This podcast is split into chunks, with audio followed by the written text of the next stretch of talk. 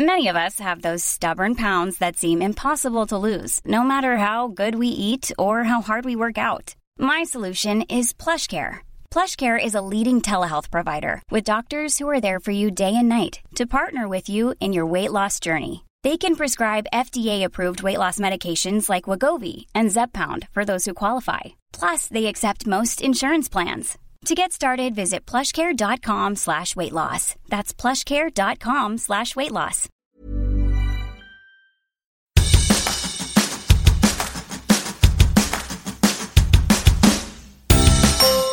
Hola, soy Hanna Fernández, profesional de la comunicación, emprendedora y apasionada del bienestar y del crecimiento personal.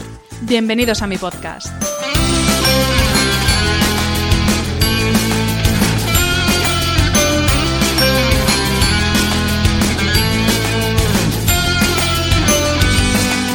Cada episodio encontrarás charlas con personas brillantes e inspiradoras que te van a dar las claves para reinventarte, ilusionarte, empoderarte y vivir por fin la vida que quieres.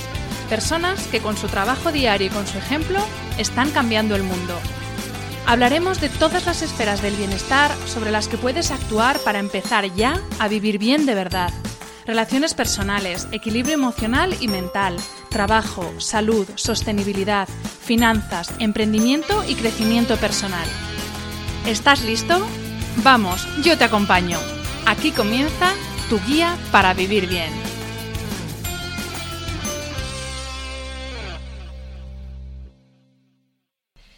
Muy buenas a todos y bienvenidos a un nuevo episodio de este podcast.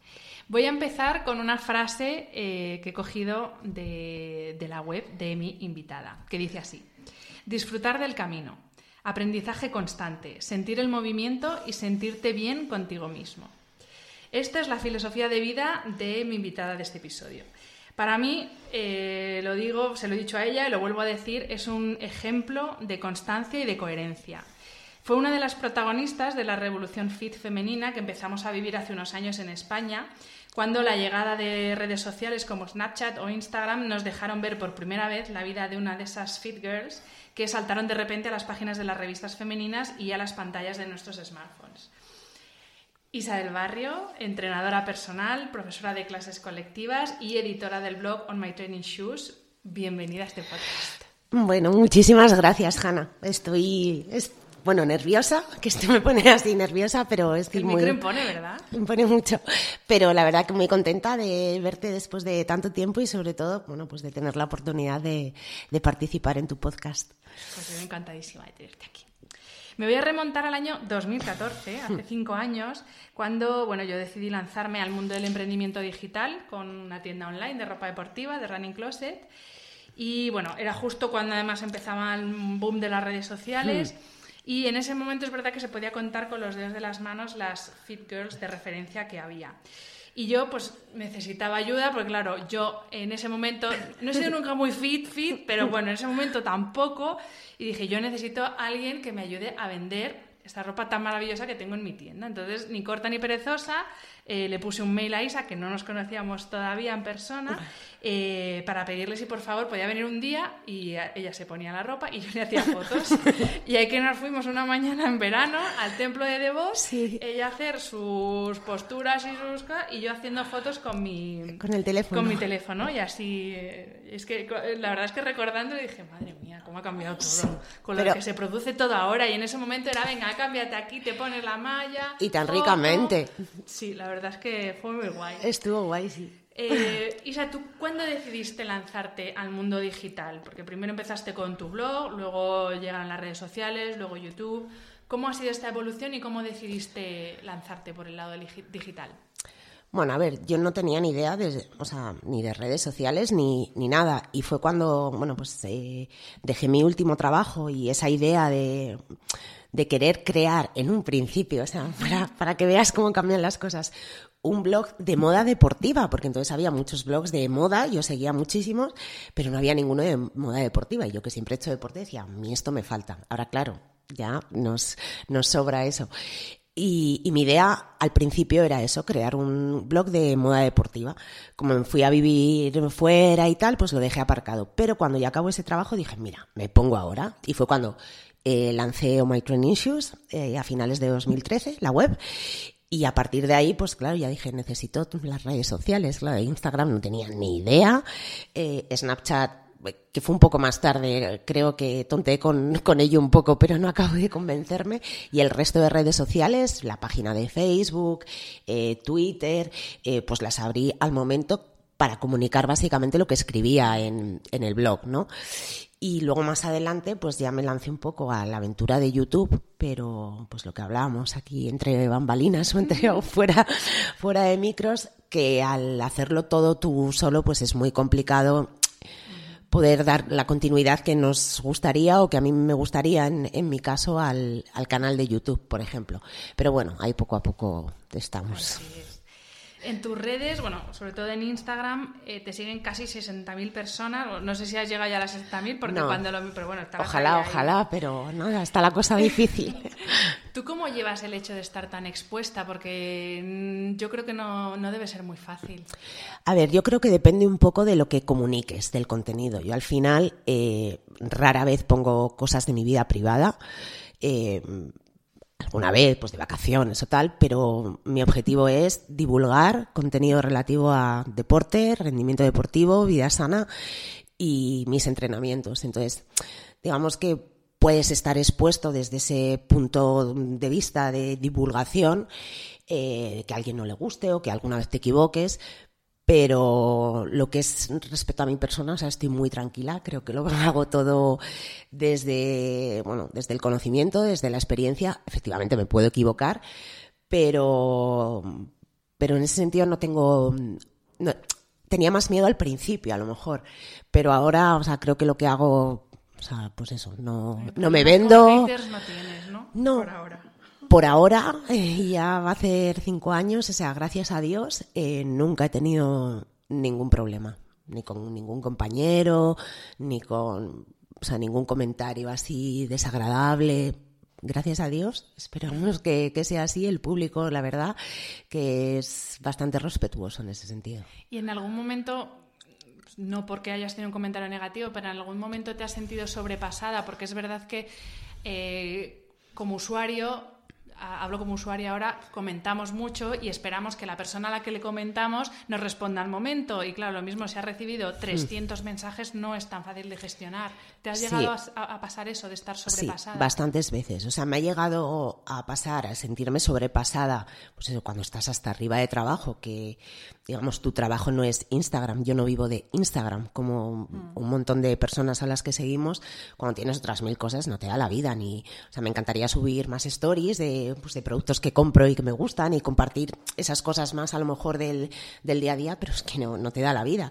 Y claro, yo siempre, desde el principio, mensaje que me llegaba, mensaje que contestaba.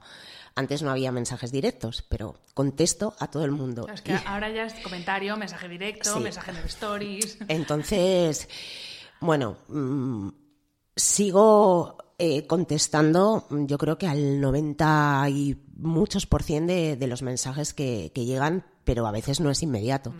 Y de hecho hace poco, o sea, si he tenido alguna mala así experiencia fue precisamente, pues, eh, pues no sé, eh, qué foto colgué y qué comentario puse, que no contesté a lo mejor en la hora eh, posterior a la publicación y recibí un mensaje directo bastante, no, bueno, sí, hiriente, como, oye, ¿por qué no me has contestado? Me parece fatal que no me hayas contestado.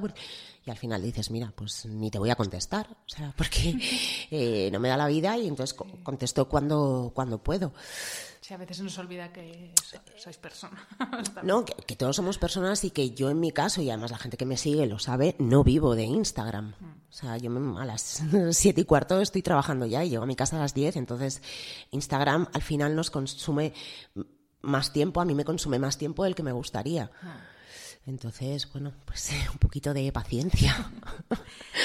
Isa, eh, tu blog no solo te ha servido para dar a conocer tu vida y tus entrenos, tus competiciones, sino que, en mi opinión, has sabido diversificar súper bien el contenido.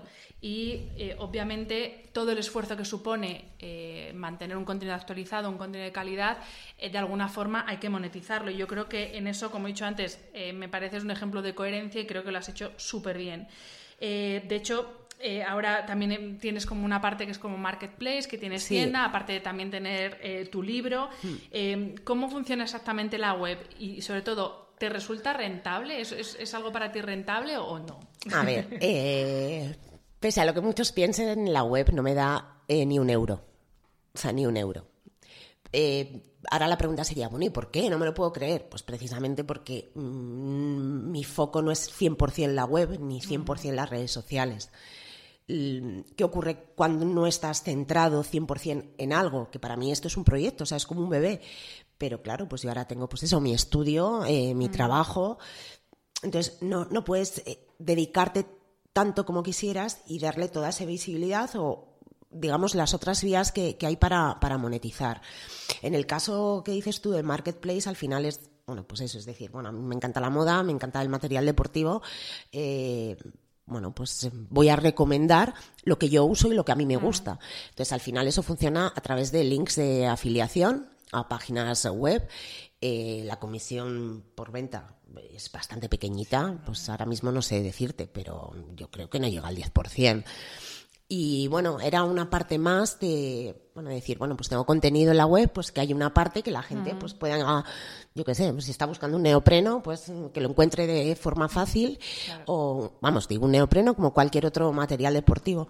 Y nada, por, pues lo que dices tú, por diversificar, un poquito y ofrecer algo diferente. Bueno, a propósito de lo que dices de, de tiempo, yo el, orden de, tus trabajos, como te he presentado, está hecho a propósito, porque es verdad que puede haber confusión y pensar que tú te dedicas a Instagram, página web y lo otro es como, pues bueno, está ahí. Y no, y es al contrario, tú eres entrenadora personal, tienes tu estudio que me has comentado antes que llevas ya un añito con él, eh, aparte eres instructora de clases colectivas y aparte tienes toda esta parte digital, pero a veces sí que hay confusión y pensamos que, hmm. pues eso, una persona puede pensar que tú estás todo el día pendiente de tu web y tus redes, pero no, tú tu trabajo es otro. Mi trabajo es otro. Y además siempre he querido que, sea así. Uno, porque a mí lo que me gusta es entrenar a la gente y, bueno, seguir formándome y, demás.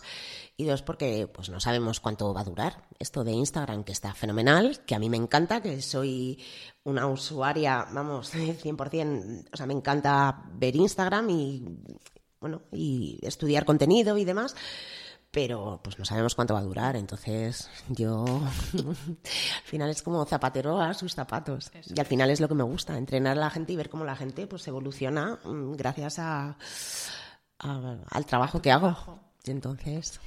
En la bio de la web, Isa, cuentas que el deporte siempre ha estado de una forma u otra vinculada a tu vida. Yo sé que, bueno, has contado muchas veces cuál ha sido tu trayectoria, pero bueno, para gente que lo mismo no conoce hmm. o te ha conocido ya siendo puramente entrenadora y no conoces la trayectoria, eh, cuéntanos qué vinculación has tenido con el deporte. Pues yo hice ballet hasta los 18 años, ballet clásico, de manera semiprofesional, hasta que empecé la universidad en la que dejé, dejé la danza. Entonces, bueno, pues ya empecé con, por primera vez en un gimnasio y a los pocos meses, pues ya, nada, hice el típico curso de instructor de, de aeróbic y step.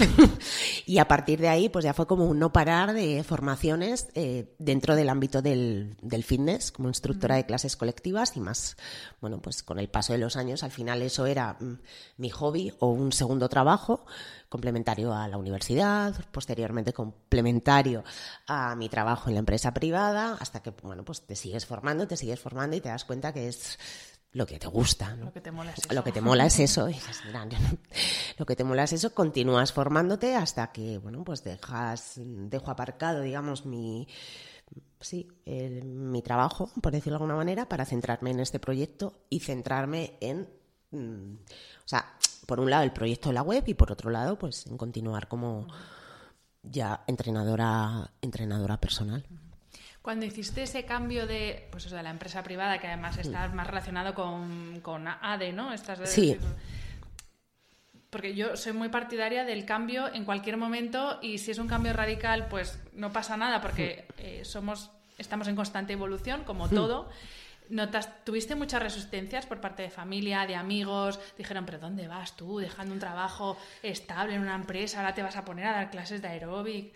¿O, no? ¿O fue fácil? No, a ver, Lo que pasa es que, o sea, yo en mi familia, o sea, date cuenta que siempre en mi familia he estado, era, mi madre era quien a las 4 de la tarde me llevaba a la academia de ballet, me recogía a las 10 de la noche, de lunes a sábado. Eh, mi padre los fines de semana me llevaba a hacer equitación, entonces siempre eso ha estado ahí. Llegaba el fin de semana y aunque ya trabajara, estuviera en la universidad, pues tenía una formación o un reciclaje o quería hacer, eh, pues eso, algún curso. Entonces, eso siempre ha estado presente. Decían, bueno, pues lo entendemos porque, a ver, si estás un fin de semana que en lugar de salir con tus amigos lo que haces es ir a un reciclaje o a una formación, será porque te gusta.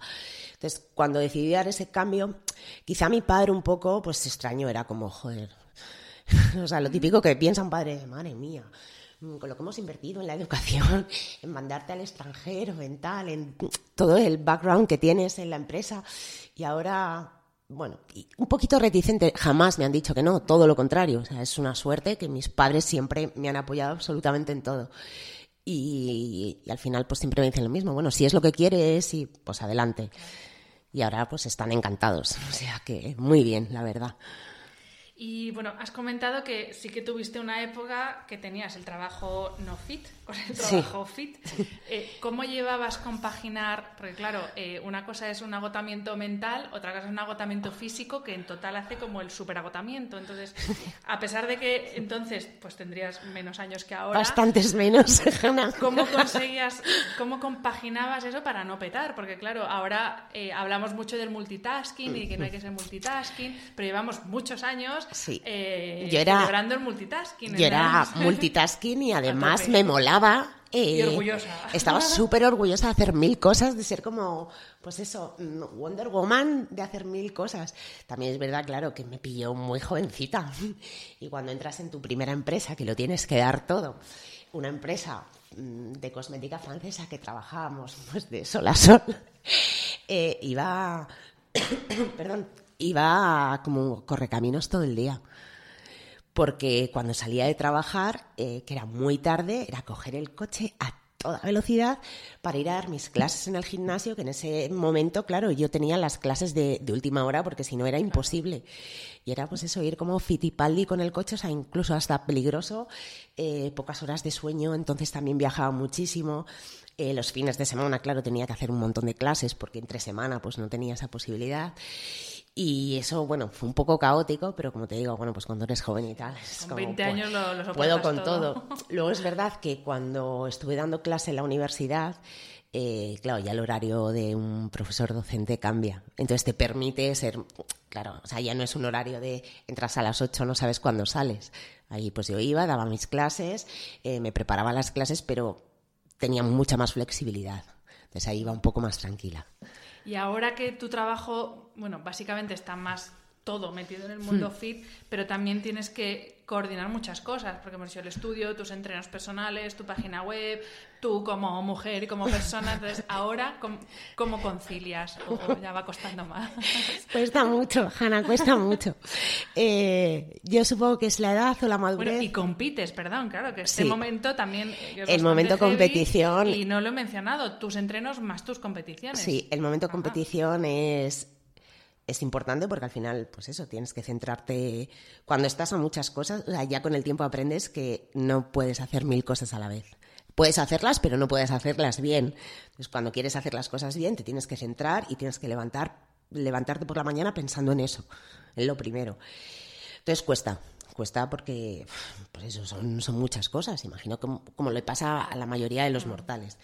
Pero es verdad que con la edad mm, he aprendido a tomarme las cosas con más calma, mm, ya no soy tan nerviosa y ya acepto que hay momentos en los que no puedo estar al 100%. O bien no puedo estar al 100% en la web y no puedo publicar cada semana, o bien no puedo estar al 100% en las competiciones porque no puedo sumar eh, un mínimo de 15 horas a la semana de entrenamiento. Entonces, cuando ya aprendes a aceptar la situación tal y como es, no es que te resignes, pero bueno, pues ya vives más, tranquilo. Es decir, bueno, es que pues sí, me encantaría poder entrenar 20 horas, pero es que si tengo X mil entrenos personales y, y, atender el estudio que acabo de abrir, pues no puedo entrenar. Entonces tengo que aceptarlo. Pues voy a competir dando lo mejor de mí, pero lo que puedo ahora.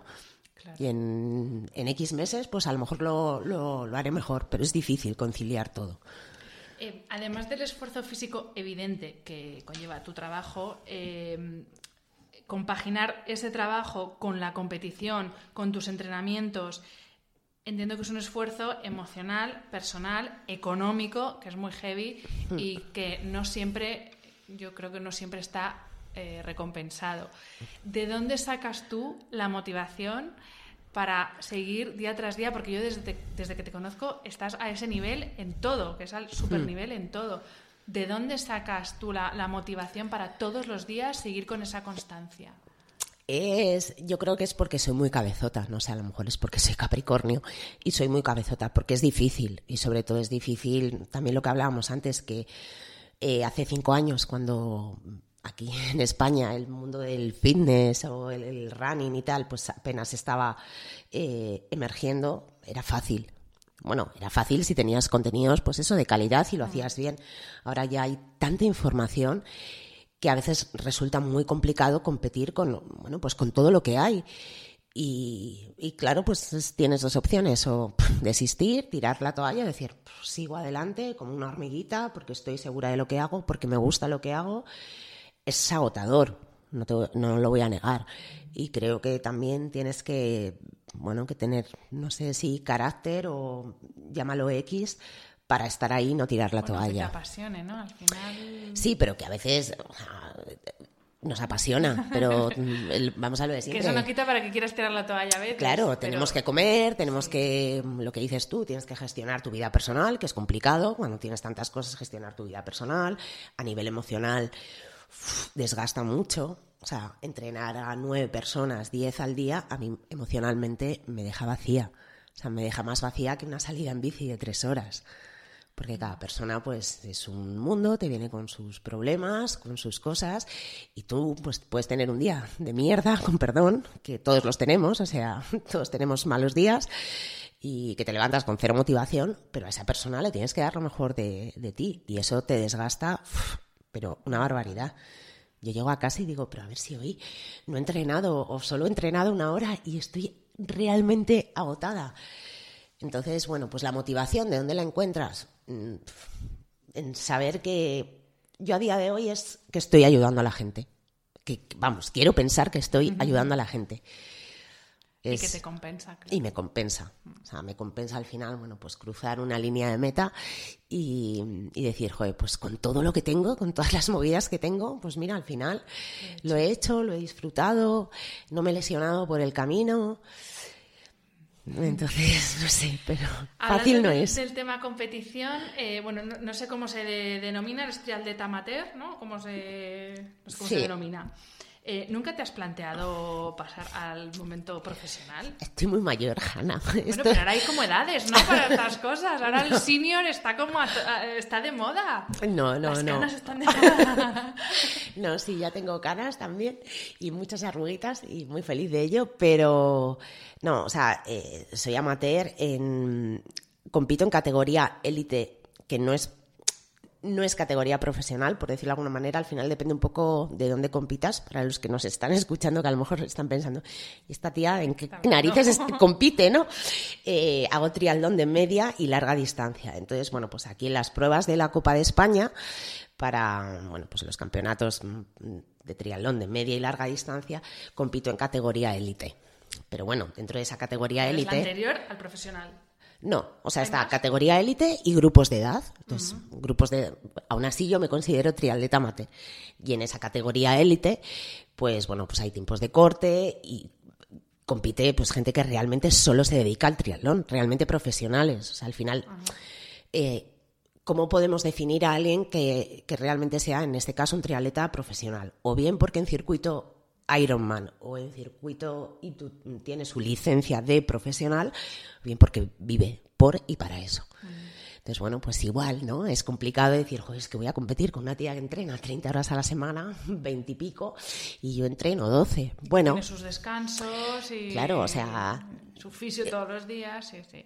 bueno, pues es complicado, pero también es una motivación, porque aprendes un montón de, en este caso, de, de esas chicas, ¿no?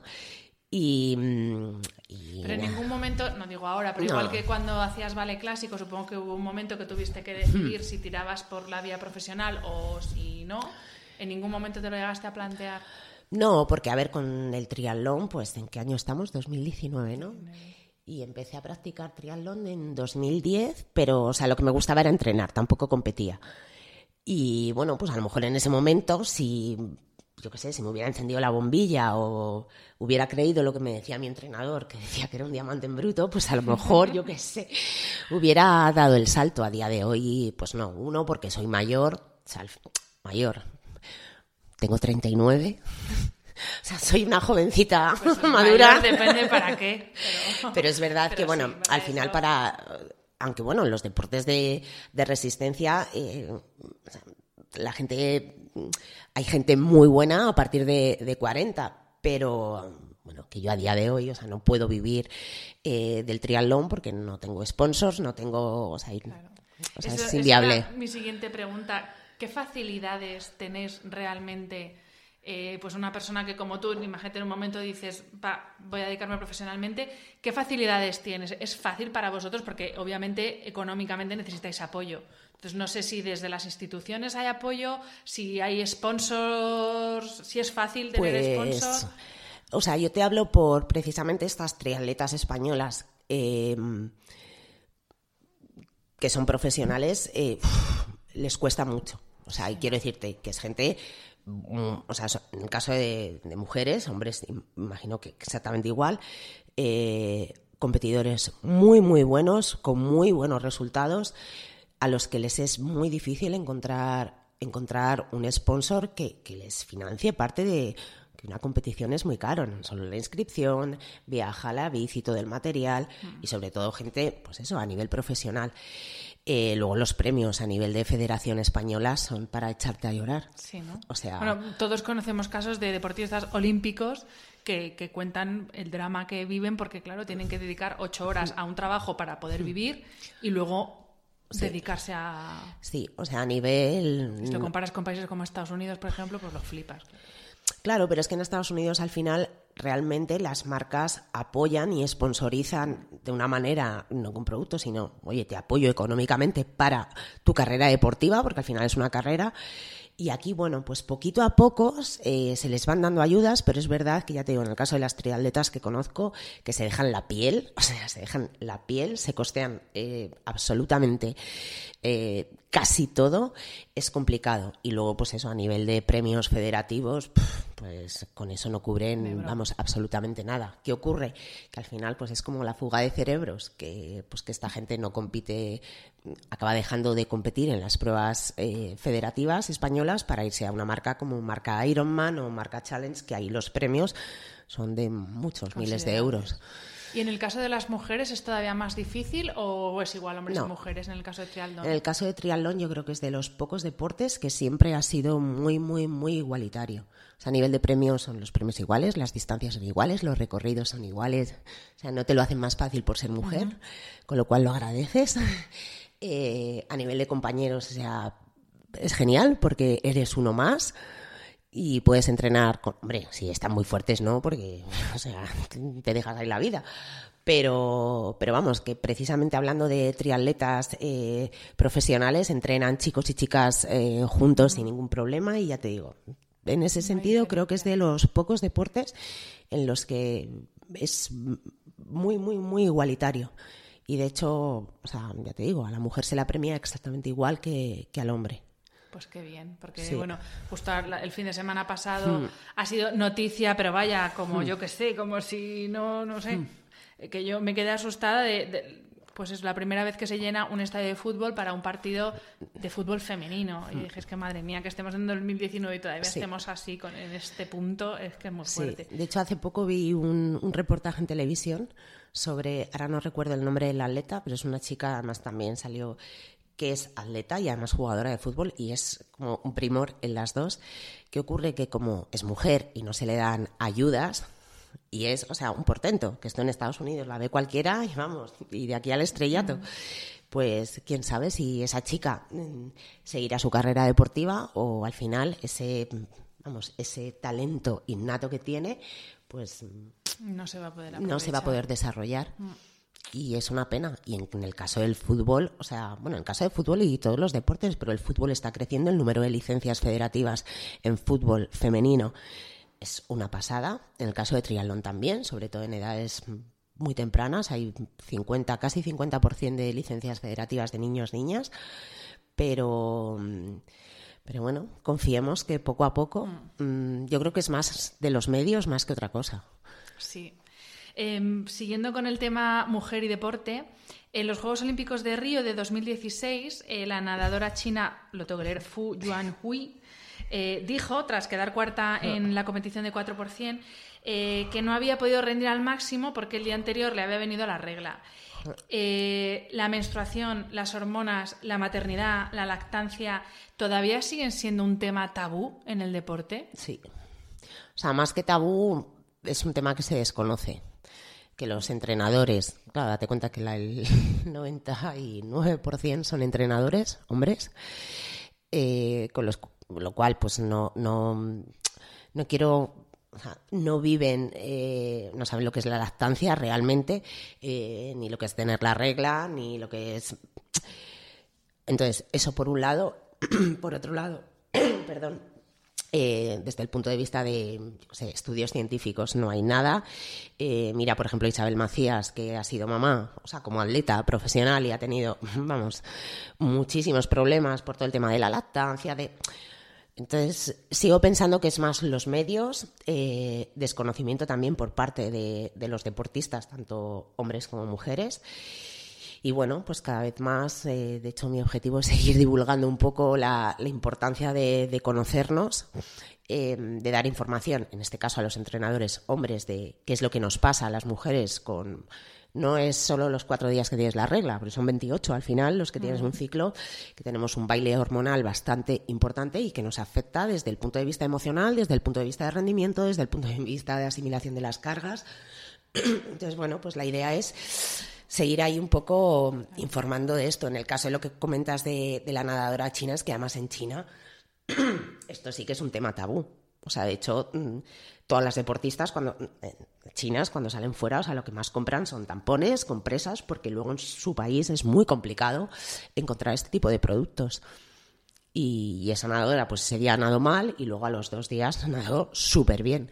Mm y lo dijo pues, francamente y es algo que bueno que se tiene que, tener en que se tiene que tener en cuenta. es una realidad y lo que decía es que no es solo ya desconocimiento por parte de los hombres porque bueno no lo podrán experimentar pero con estudio pues eh, se, se, resuelve el problema pero también por parte de las propias mujeres. Entonces mi siguiente pregunta es eh, ayúdanos porque yo eh, sé que en esto sí que estás formada para que podamos entender, o sea, ya el tema hormonal así en general, se lo dejamos a Chris Mitre, escuchadla en su podcast de The Beauty Mail, porque tiene un montón de episodios sobre temas concretos que afectan a la, salud de la mujer, de ginecología, de hormonas, pero sí que me gustaría que nos, explicaras cómo influyen las hormonas, eh, las distintas fases del ciclo menstrual, nuestra edad, porque no es lo mismo hmm. una edad, estar en edad fértil que en edad no fértil.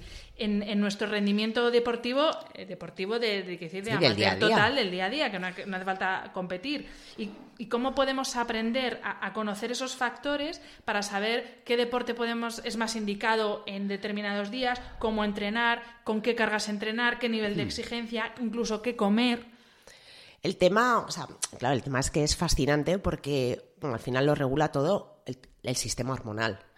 Entonces, así como en los hombres, digamos que ese sistema está como mm, en, plano y continuo durante, bueno, cada día, en nuestro caso no es así. Entonces, nos varían mucho, pues tanto los niveles de estrógeno, la progesterona, eh, eso nos varía a lo largo de todo el ciclo. Nos afecta, como te decía, a nivel emocional, a nivel metabólico, a nivel de asimilación de las cargas. Entonces, claro, muchas veces es como, pues es que hoy, con lo bien que entrené hace dos días, me salieron unos tiempos, estaba, bueno, eufórica, súper bien. Y, hoy estoy triste, no me apetece nada, estoy cero motivada, corro unos tiempos. Claro, lo fácil es que alguien diga, ah, tal, pues será porque hoy estás más cansada, claro, pero ¿por qué estás más cansada? Pues a lo mejor a lo mejor tiene algo que ver, pues que en una semana te va a venir la regla, entonces en este periodo eh, los niveles de estrógenos son bajísimos, em, o sea, quiero decirte, es que este tema es, muy, No, no, muy, es que es amplio. Pues mira, otro episodio que tenemos que hacer solamente hablando de es este muy tema. amplio, pero es verdad, o sea, para ponerlo así un poco como fácil, ¿no? De tips muy básicos. También, de todos modos, te dejaré el artículo que escribí sobre ciclo menstrual y, y entrenamiento. Por supuesto, y ya voy a aprovechar aquí a hacer un... Yo venía aquí a hablar de mi libro. No, no, pero, pero Connie, claro, si tenemos No, información al, al respecto, pues, Pero que precisamente lo que te comentaba, que en, que en unas semanas, eh, yo creo que, bueno, a los días de, de que salga este podcast, haré una clase virtual gratuita precisamente sobre este tema, ¿no? De ciclo menstrual, entrenamiento, hablar de el tema hormonal, qué función tiene cada hormona, eh, qué nos pasa en cada ciclo, cómo entrenar en cada ciclo y qué sería lo más conveniente a la hora de comer. Pero bueno, para que nos entendamos, los, a partir del tercer día que nos viene la regla, hasta ese momento de ovulación, vamos a poner que el ciclo son 28 días y bueno, que la ovulación es como al día 14, en ese periodo en el que realmente nuestros niveles de tanto testosterona eh, y estrógenos están muy elevados, pues, claro, nos sentimos mucho más eufóricas, eh, tenemos mucha más fuerza, más energía, o sea, podemos, eh, en el caso de los entrenamientos, realizar entrenamientos con mucha más carga porque los vamos a asimilar muy bien. Eh, pues eso, la hormona de crecimiento está ahí en auge, con lo cual, o sea, a nivel muscular vamos a asimilar muy bien los entrenos. Eh, como estamos ta- también tan eufóricas, pues entrenamientos tipo HIIT, o sea, entrenamientos de alta intensidad. En el caso de las corredoras, las series las vamos a asimilar muy bien y lo podemos hacer, eh, o sea, pueden ser un- un una buena metodología ¿no? para, para tener en cuenta bueno, los días de la ovulación Ni fu ni fa. ni fu ni fa. y a partir de ahí, que eso sí, son 14 días, sí o sí, siempre desde el momento de la ovulación hasta la, la- la regla, eh, pues claro, ahí ya empieza un descenso. Sí, empieza un descenso precisamente de esas hormonas de estrógenos y, y testosterona en pro de la progesterona. Y ahí es cuando, pues precisamente, eh, nos viene ya ese bajón a nivel anímico. em, eh, venga, Menos la- energía, supongo. Menos energía, la temperatura corporal aumenta, con ello también nuestra frecuencia cardíaca, que hay que tenerlo en cuenta. Empezamos a, bueno, pues eso, a retener más líquidos, se produce un, eh, un edema, eh, con lo cual pues nos hace estar más incómodas. Y a nivel metabólico, pues eh, digamos que el metabolismo mm, eh, no, no acepta muy bien los hidratos, que precisamente es lo que más nos apetece en ese momento, ¿no? Los azúcares y demás pero que a nivel de mm, metabólico, pues eh, vamos a intentar meter pues más grasas saludables, más proteína, porque precisamente en ese periodo a nivel muscular no asimilamos tan bien, hay mayor destrucción a nivel muscular, entonces pues mejor tomar algo de prote, grasas saludables y dejar un poco los hidratos para esos momentos después de la regla que a nivel metabólico los vamos a asimilar mucho mejor.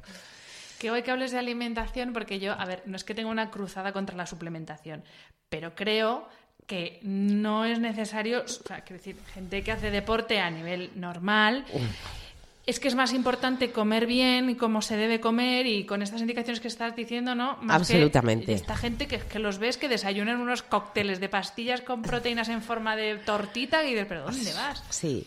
Y en el gimnasio tú habrás visto, o sea, yo lo veo a veces, y alguna vez le pregunto a alguna mujer ya por curiosidad que acaban una clase y les ves ahí con sus batidos de proteínas tal. Y es como, ¿y qué has hecho? Un body pump. Y dices, ¿y para qué narices te tomas proteína? O sea, a menos que no consumas en tu dieta la cantidad necesaria de macronutrientes, o bien de proteína o de hidratos, eh, o de grasas que necesites cierta suplementación, o si eres, por ejemplo, vegano, pues que es más difícil a nivel eh, o sea, tomar proteína, o sea que necesitas más ingesta de, de más alimentos para llegar a la cantidad diaria recomendada de proteína, que necesites algo extra, bien, pero por norma, para nosotros, eh, yo lo veo, siempre lo digo, lo veo una tontería. Pues mira, mejor que te tomes un buen filetito de, o un buen, sí, de carne o de pescado, que con tus o un verduritas, plato de lentejas, o vaya. un plato de lentejas con chorizo, que no pasa nada.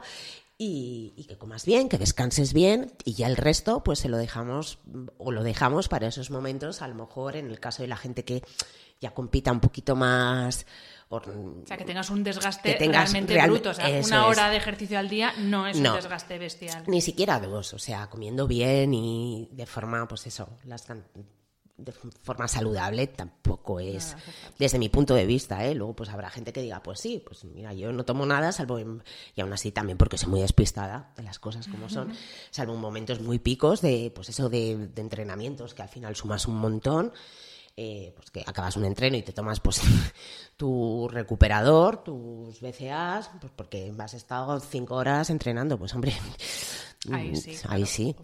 Pero si no, no lo creo yo soy más de tomarte un buen solomillo. Yo es que soy muy carnívora, vale. Pero bueno, sin un buen filete de pescado. comer bien, al comer bien, o sea, comer que, bien. Que a veces estamos con los remilgos de no, no como gluten, no como tal, no como esto, no como lo otro, pero luego me enchufo todo lo químico que veo. Entonces, claro, al final. Que al final es, es que es absurdo. Sí. Así que. Pero bueno. Volviendo otra vez al tema mujer y deporte, eh, durante la pasada ceremonia de los Oscar, la marca Nike presentó la campaña Dream Crazier un vídeo de 90 segundos sobre los obstáculos que a día de hoy todavía eh, siguen teniendo que superar las deportistas. También muy vinculado al tema este de las hormonas, de, los es un homenaje básicamente a, los cambios de humor que sufrimos las mujeres precisamente porque no tenemos unos niveles hormonales estables todos los días. que nos encantaría, pero no es así. Efectivamente, porque parece que es que disfrutamos de esto, pero no, es bastante jodido. Bueno, que, os vamos a contar, ahora que sois mujeres, pues es bastante jodido. Entonces, eh, hay deportistas eh, de, primer nivel como Serena Williams, la gimnasta olímpica Simone Biles, que a mí me requiere chifla.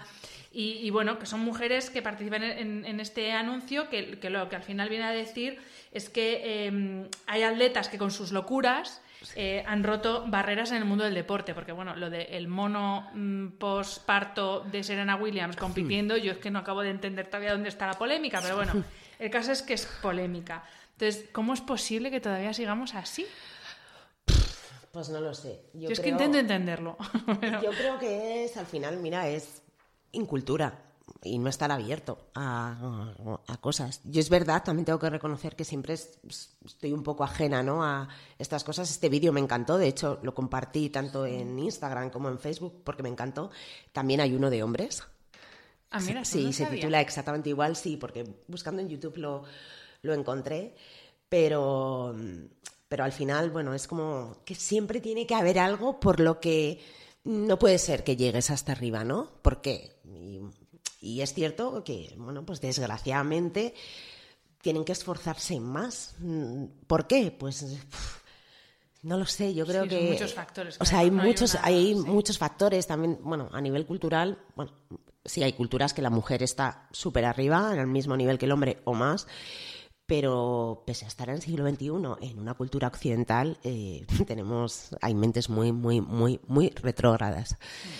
Entonces, bueno, yo quiero seguir pensando y siempre pienso que somos exact o sea, no somos iguales precisamente por eso, porque tenemos la regla y porque gracias a Dios pues no somos iguales, cada uno tenemos hombres, mujeres, nuestras cosas, pero pero bueno, que poco a poco entre todos las oportunidades sean las mismas. Sí, yo creo que poco a poco entre todos, porque esto es algo de, de todos, lo tenemos que que solventar. Y un poco a, tener de la pregunta que estabas, bueno, de cómo has empezado esta pregunta, precisamente, eh, pues eh, del último curso que hice, Entrenamiento y Mujer, el profesor Alberto García Bataller, al cual Cristina Mitre le, hizo una entrevista, eh, en el curso, para que veas, de todos modos, era un curso de rendimiento y mujer, solo éramos tres mujeres. ¿Vale? De 20 solo éramos tres mujeres. O sea, que parece que... Si me alegro o me preocupa. A mí me preocupa porque al final es que es como, bueno, es que no te interesa. O sea, hay un montón de mujeres... Hay un montón de mujeres entrenadoras, no se interesa este tema, ¿nos parece? Y los chicos estaban encantados, estaban alucinados realmente de saber qué es... O sea, qué realmente nos pasaba y cómo podían tratar a sus deportistas. Pero el profesor, eh, pues eso, Alberto García, les, les decía a ellos, ¿no? De verdad, no se lo tengáis en cuenta, porque ellas o sea, no se ponen a llorar o no se enfadan o no porque quieran. Es que su sistema hormonal, o sea, es que es así. Entonces, hay que aceptarlo porque es así, no, no lo hacen por tocar la moral. O sea, es decir, a ver, que es que a mí no me hace gracia tampoco pues tener un, un periodo a lo largo del mes en el que estoy más, eh, bueno, pues con un carácter más irascible o más deprimida o menos motivada. Pues no, no me hace gracia, pero es así, entonces no lo hago. Pues eso, no lo hacemos porque nos apetezca tocar la moral, no es sino rabieta, ¿eh? claro, no, es una rabieta. decir el vídeo de- claro. de, Nike, ¿no? Y, y el profesor lo decía así, decía, no, que es que es así, o sea, bastante tienen ya, ¿sabes? Con, con tener eso cada mes como para que encima nosotros estemos ahí, Claro, porque ¿sabes? Una cosa es levantarse todos los días más o menos igual Claro. y otra cosa es que cada día tú no sabes cómo te vas a levantar. Entonces decía, cuando pase eso vosotros, a todo que sí, ya está, pero ya, ya pasará. Pero bueno. Justamente en, en el lado opuesto, también un poco también el lado opuesto, volviendo un poco también a, a lo que es eh, bueno, los deportistas de calle, la gente Sí. normal que hace deporte, eh, tenemos el momento de venirse demasiado arriba. Que, que, bueno, me explico. Eh, evidentemente todo el mundo puede y debe hacer deporte, pero yo no creo que todos seamos atletas. eh, como hay muchas marcas que nos intentan hacer creer y y bueno, no sé, no sé tú qué opinas, pero yo creo que estamos también un poco pecando por el otro lado de pensar que todo el mundo puede hacerlo todo y competir en todo. Y... Pues no. Mm, No, rotundamente no. O sea, así. Categóricamente. Categóricamente. O sea, mi lema siempre ha sido entrena con cabeza, sentido común y categóricamente, o sea, creo que la frase más estúpida que hay eh, desde el punto de vista del marketing es esa de si quieres puedes, no pain no gain, o sea, es una estupidez porque sí que lo hay. O sea, sí hay un, hay un pain y el pain es eh, tu salud. Que una cosa es el alto rendimiento, que el alto rendimiento no es saludable, o sea, no es saludable, pero bueno, es, es así. Pero desde el punto de vista de la salud, el que hace deporte, el que va al gimnasio, los pequeños retos que nosotros nos queramos marcar de una carrera o tal, bueno, poco a poco, con progresión, ¿qué pasa? Pues eh, yo creo que esto deriva mucho de esa crisis que hemos tenido hace unos años aquí en España, que mucha gente, desgraciadamente, se queda sin trabajo, eh, la típica crisis de los 40, ¿qué pasa así? O sea, ¿cuántos amigos no tendrás que se han separado? Que... Entonces te viene como un poco crisis existencial. ¿Qué hago? Ah, pues mira, ya me voy a re- autorrealizar haciendo un Ironman. Está toda la puñetera vida en el sofá, pero pues mira, no te vas a autorrealizar así, ¿vale? Que está muy bien, es un reto muy bonito, pero mm, si nunca antes has hecho nada, pues hombre, empieza por algo que sea mucho más realista, que tu cuerpo precisamente tenga tiempo suficiente como para adaptarse, porque a lo mejor, o sea, a lo mejor no, seguramente no estés preparado. Ni desde el punto de vista físico ni mental, porque luego, o sea, hay un montón de gente que abandona. Abandona precisamente por eso, porque eh, hacer deporte desde el punto de vista de salud está muy bien, desde el punto de vista competitivo también está muy bien, pero estos grandes retos de maratón, cuando nunca he hecho nada, o Ironman o carreras de ultradistancia, pues para hacerlo medianamente bien, ya no te digo bien, pues necesitan mucho tiempo a la semana y al final pues todos tenemos nuestras responsabilidades a nivel eh, prof- profesional, personal, nuestro tiempo de descanso, nuestro tiempo de estar con amigos. Y cuando decides dar el paso y comprometerte con hacer un reto así, eh, tienes que dejar de lado durante un tiempo ciertas cosas. Porque lo tienes que dedicar a entrenar, entonces no todo el mundo está dispuesto a eso. ¿Qué ocurre? Que luego al final pues eso, pierdes motivación porque realmente eso no te va a autorrealizar. Tienes otros problemas ahí detrás que hay que solucionar antes. O, o vas sin preparar, porque lo, lo decíamos en el, sin preparar. en el episodio con Celeste Rodríguez. eh, decíamos que, claro, en muy poco tiempo hemos pasado del sofá sin movernos a prepararnos Ironmans, a comer como astronautas. Y, y claro, eh, bueno, en, en el, en el equilibrio ¿no? está la clave de, pues eso no hacer algo que, que, vaya a perjudicar tu salud, porque sí, el deporte es bueno, pero ojito que si te pasas con el deporte, pues no, no está bueno. Y, y, es lo que te digo, o sea, al final pues mucha gente se lesiona por el camino, eh, o sea, y eso no, vamos, yo no soy para nada partidaria, de hecho cuando alguna vez me ha venido alguien de, bueno, pues me entrenas, mira, no he hecho nunca nada y ahora quiero hacer un Ironman, pues mira, yo no voy a ser la persona que te entrene. O sea, yo si quieres empezar poco a poco, pues eso, ponerte en forma, mejorar tu condición física, aprender a moverte. Porque claro, luego es gente que está todo el día sentada en el... que ha estado siempre sentado en el sofá, que a nivel cardiorrespiratorio, pues tiene que trabajar mucho, eh, que a nivel muscular también, pero a nivel de control de movimiento, o sea, es gente que luego le dices, levanta el brazo y no pueden extender el brazo por encima de la cabeza porque han perdido movilidad en los hombros, mm. eh, la cadera la tienen, vamos, pues igual, que no tienen fuerza en la cadera, no tienen fuerza en los glúteos, entonces hay muchas cosas que no vemos que dices, pero alma de cántaro, o sea, ¿cómo te vas a poner a hacer un, pues eso, un Ironman si ni siquiera caminas recto? ¿Vosotros cómo empezáis? Cuando llega una persona por primera vez a, vuestro estudio, pues es una persona sedentaria que o por crisis de los 40 o hmm, por lo, que, sea, dice, quiero cambiar mi estilo de vida porque, pues eso, llevo treinta y pico años sentado en la silla delante de un ordenador o sentado en el sofá delante de la tele, comiendo mal, eh, pues eso, un estilo de vida poco saludable. ¿Vosotros cómo empezáis? O sea, porque yo sí que lo he visto alguna vez. A ver, yo no soy súper experta, pero también llevo muchos años haciendo deporte y, más o menos puedo ver cuando un profesional es bueno o no. Y esto típico de tienes como 15 kilos de sobrepeso y el primer día vamos a trotar y digo, válgame Dios, esas rodillas. Entonces, vosotros, ¿cómo, cómo empezáis? ¿Cómo una persona que, con vosotros o con otro entrenador que empiece, en qué se debe fijar para saber, vale, lo estamos haciendo bien?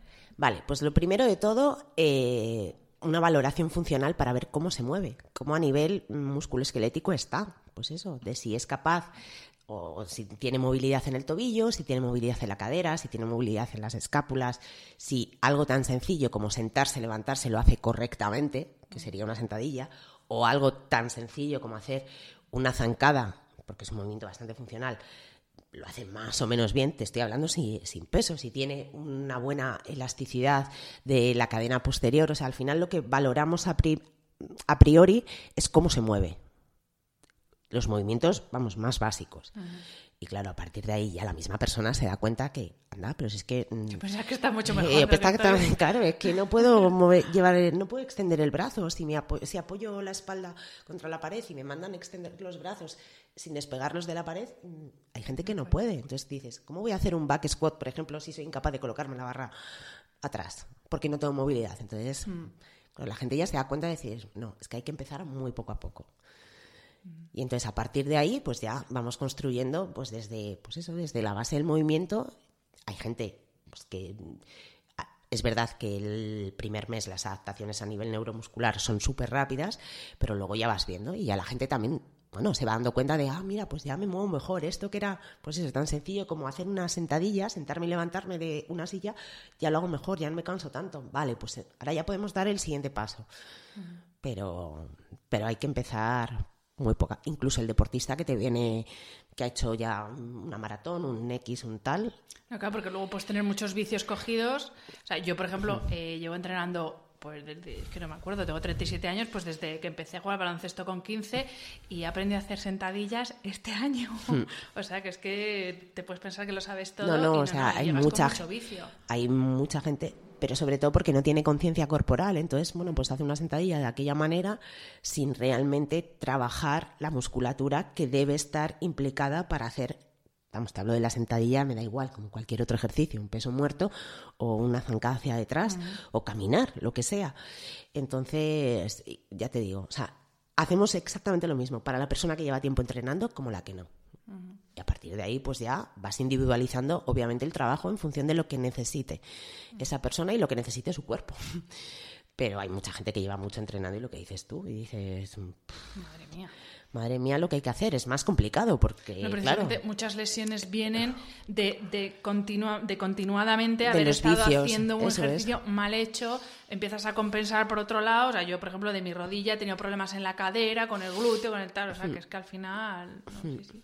Em, antes, bueno, antes de empezar a grabar estábamos hablando, eh, pues tú tienes en tu canal de YouTube, tienes un montón de vídeos de entrenamiento, tienes un libro estupendo para empezar a correr, que se llama Correr es algo más, pero sí que es verdad que, yo no sé si tú estarás de acuerdo, creo que para eh, poder entrenar por tu cuenta, aunque sea con la ayuda de un libro, de un vídeo, de lo que sea, igual que ir a un fisio antes para ver cómo está tu estado, eh, el, ir a un entrenador personal, aunque sea un periodo de tiempo limitado para aprender a hacer deporte con seguridad, vaya, tú eres entrenadora personal, no me, vas a, no me vas a decir que no es importante, pero cómo de importante realmente es, porque yo creo que no somos conscientes del daño que nos estamos haciendo por no hacer las cosas bien. O sea, que Pues- prefieres gastarte 200 pavos en unas zapatillas antes que estar dos meses con un entrenador ahí a piñón aprendiendo. Sí, es algo, bueno, yo creo que es más a nivel cultural, que también lo hemos estado hablando antes un poco, Hanna, que, o sea, esto, como digo yo, esto fuera no pasa. esto fuera no pasa, porque... Yo digo, como en Estados Unidos, esto no pasa. Igual, sí.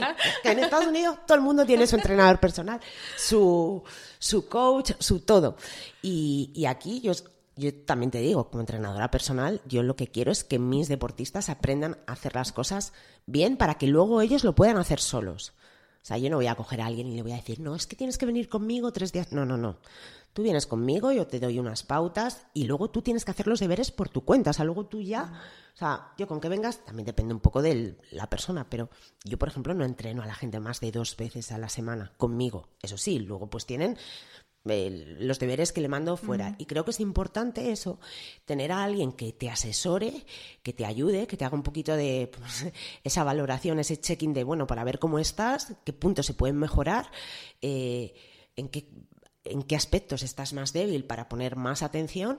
Y, y, bueno, pues no tienes por qué estar siempre con un entrenador personal ni muchísimo menos, pero como bien dices, bueno, pues tener una pequeña guía al final es invertir en tu salud y en tu rendimiento, porque, o sea... Es que es, que es curioso como estaba pensando ahora el fenómeno de Kaila, cómo fue ese boom que fue, y digo, joder, tú no te sacas una muela viendo un tutorial en Google. ¿Cómo se te ocurre? Es que yo conozco gente que empezó de cero a Sí. entrenar siguiendo las rutinas de Kaila y dices, joder, pero no sé qué poquita conciencia tenemos a veces. Con nuestra salud, vaya, que otras cosas van, Y pero... además que era... Bueno, también se podía encontrar... Sin entrar, a ver, era un producto de marketing y ya no Sí. entro en la calidad técnica porque ahí no puedo opinar, pero vaya, eh, tú seguramente pues podrás opinar Pues más. nada, era para echarse a llorar. Eso. pero bueno, es mi opinión, ¿sabes? También habrá gente que le encante, pero para mí es para echarse a llorar por eso, porque al final, oye, mira, pues alguien que esté gordito y que haga 200.000 burpees, mal hecho, pero 200.000 burpees al día, pues hombre, peso va a perder. Pero vamos, si sube y baja Me las escaleras, una rodilla, lo claro, mismo, también. Y si sube y baja las escaleras, en lugar de ir a comprar el pan en coche, va caminando, pues a lo mejor también pierde. Mm. Pero bueno, eh, yo creo que es, que es salud. Entonces, bueno, que yo también, pues eso, te cuelgo contenido de ejercicios y tal, pero ya me he volcado más a cómo hacer tal, cómo hacer no sé qué. Porque al final en las rutinas hay mil. eh, es que podemos encontrar 50.000, pero desgraciadamente no todo vale para todos.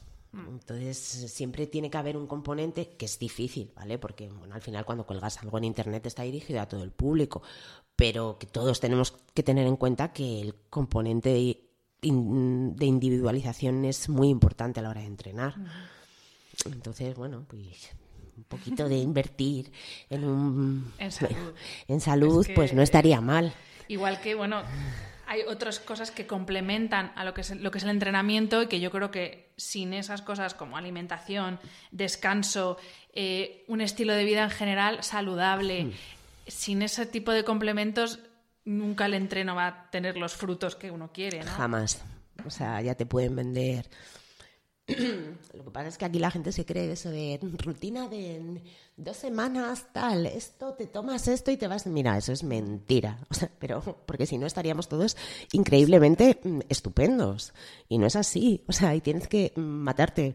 A ver, matarte. O sea, con cabeza, pero dedicar muchas horas, o no muchas, a entrenar, a hacer entrenos de calidad, pero luego tienes que comer bien. O sea, esto de la cheat meal a todas horas, pues mira, tampoco. Con comer bien, en- de todo, no pasa nada. Y descansar, porque si no descansas, no asimilas.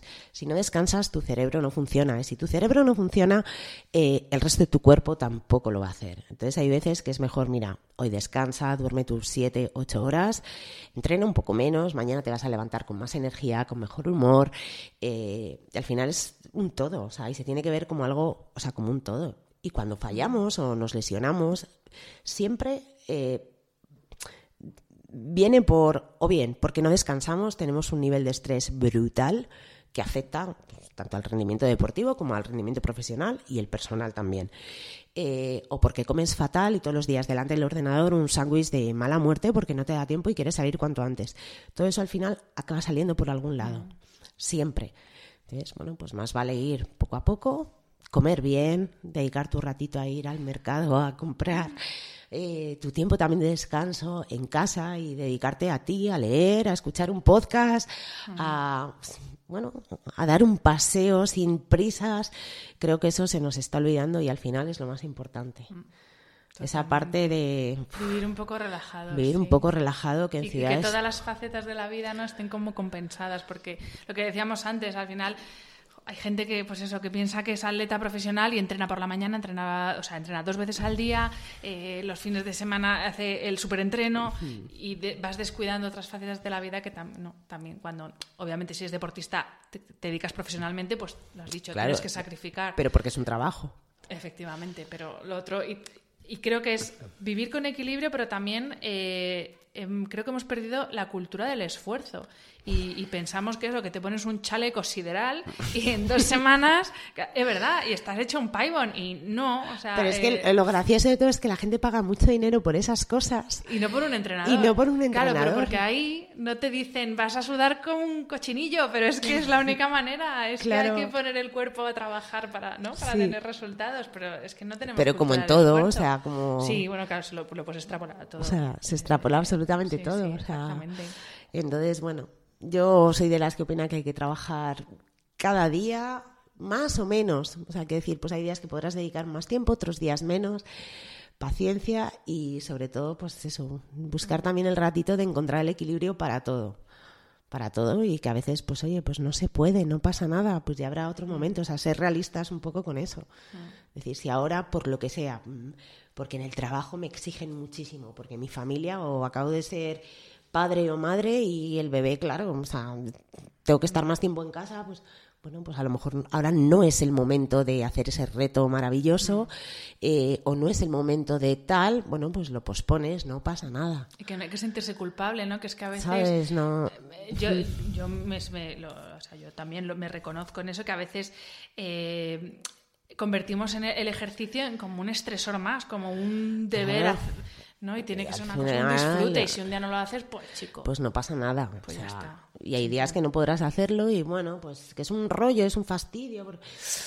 Vale, pero es eso, es que no somos profesionales, entonces... Con calma. Con calma, con calma. Isa, hemos hablado sobre todo tu, bueno, tu faceta como blogger, como entrenadora, eh, como competidora. Eh, pero bueno, ahora con el veo que sí, veo que mi, mi pregunta se responde un poco porque has, eh, desde hace un año ya hemos dicho que tienes un estudio.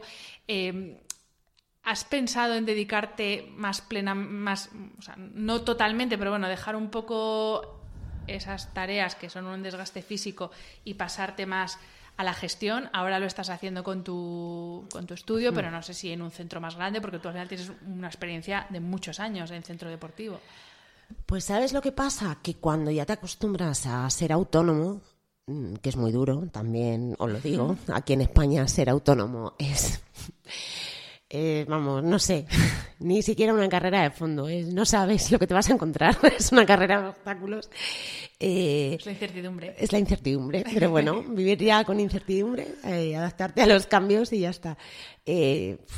sigue en su momento, pues mm, me hubiera gustado a nivel de gestión, a nivel de, pues eso, marketing o de dirección estratégica de alguna gran empresa em, de clubes deportivos, pero a día de hoy bastante tengo con lo que tengo. Eso sí, quiero eh, seguir creando productos nuevos, ofreciendo cosas nuevas, pero desde mi marca personal. Mm. No, no, y aparte que tienes una marca súper potente. O sea, seguir creando cosas, divulgando, o sea, bueno, pues al final un poco lo que hablamos, rentabilizar que la gente se piensa que esto es jauja, oye, pues yo también tengo pues mi, mi casa, mis cosas, que pagar mis competiciones, claro que yo no me voy de vacaciones, pero yo con las competiciones hay que pagarlas y no es barato. Y, al final tienes que sacar, tienes que rentabilizar tu tiempo, o sea, porque nuestro tiempo vale, nuestro...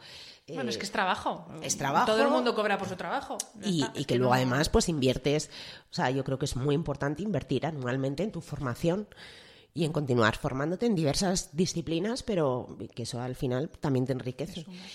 Y entonces, bueno, pues gestionar otro tipo de cosas, sí que evidentemente pues me gustaría ir delegando ciertas tareas y, crear otro tipo de, pues eso, de, productos.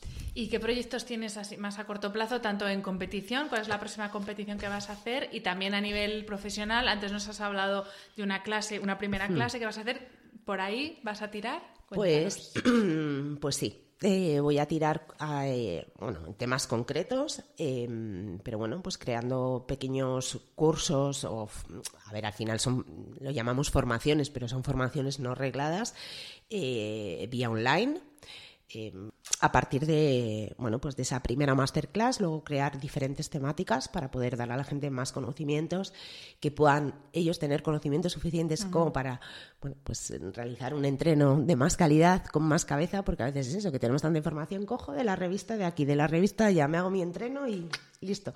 Bueno, pues no, o sea, todo tiene su porqué y tienes que saber el por qué se hacen las cosas así, por qué tú no las puedes hacer así o las debes hacer de esta manera. Entonces, eh, esa es un poco la idea, ¿no? Crear, bueno, pues pequeños paquetes de, de formación, cursos online. Y luego competiciones, pues nada, ya, bueno, en lo que va de año, pues hice la media maratón de, de Barcelona a modo preparatorio. Eh, hice el otro día por primera vez un duatlón en el Campeonato de España de media distancia para apoyar a mi equipo y poder puntuar. y ahora ya arranco la temporada el día 6 de abril en Sevilla y luego pues es Sevilla, a finales de abril Marbella, luego Mallorca. Todo triatlón. Sí, todo triatlón de media y larga distancia. Guadalajara, eh, o sea, pruebas que puntúan para la Copa de España de media distancia y copas que, o sea, pruebas que puntúan para la Copa de España de larga distancia. Y luego hago dos pruebas también de triatlón de media distancia porque me encantaría clasificarme para el campeonato del mundo de la marca Ironman de distancia 70.3, que este año se celebra en Niza, pero bueno, entonces intentar hacerlo lo mejor posible, a ver si me puede, si puedo obtener algún slot en alguna de las dos pruebas que hago en Marbella o Mallorca y, poder disputar el campeonato del mundo a finales de agosto. Pues ahí te estaremos siguiendo desde casa, porque ojalá. ya cuando has llegado digo, yo es que ya solo verte Instagram ya me canso de, pero de la cantidad de cosas, de los entrenos que haces, es que es muy bestia lo tuyo. Bueno, todos tenemos al final nuestra locura, No, no, eso es verdad. Isa, ya vamos a ir terminando la entrevista, pero a mí, bueno, me gusta mucho terminar siempre preguntando a mis invitados eh, si, tú tuvieras delante a la Isa de, bueno, de hace unos poquitos años, que se matriculó en Derecho y en ADE, si tuvieras que darle un consejo de vida que, puedes ver ahora con la experiencia, ¿qué le dirías? A ver, mm, consejo de vida. Bueno, profesional, no lo vamos a poner tan hmm. profundo. Eh, que todo lo primero que se te pase por la cabeza lo hagas, que no esperes. O sea, yo no cambiaría absolutamente nada. Volvería a hacer lo mismo, volvería a cagarla todas las veces que la he cagado. Eh, pero es verdad que creo mucho en el sexto sentido y a veces tenemos como miedo, ¿no? De, pues cuando te viene esa idea a la cabeza un poco loca y lo dejas como pasar. Y se me han pasado muchas oportunidades o ha habido alguien que se me ha adelantado mm. porque ha sido pues más valiente. Entonces yo creo que, y, aún así considero que he sido muy valiente a lo largo de toda mi carrera profesional, pero porque cuando, o sea, nunca me he callado nada, pero hacer más caso a ese sexto sentido de, mira, si te viene esa idea, o sea, lo que sea, ¡pum! Suéltala. Yo lo digo, cuando se te pone aquí la cosa en la tripa... Sí, es como suéltalo, es, como suéltalo, no esperes. No esperes a que venga el momento perfecto porque puede que no llegue. Entonces, el momento perfecto es que te viene ahora, pues ahora. Que sale bien, fenomenal. Que no sale, pues ya habrá otro. O sea, es lo único. Me encanta tu consejo, me encanta.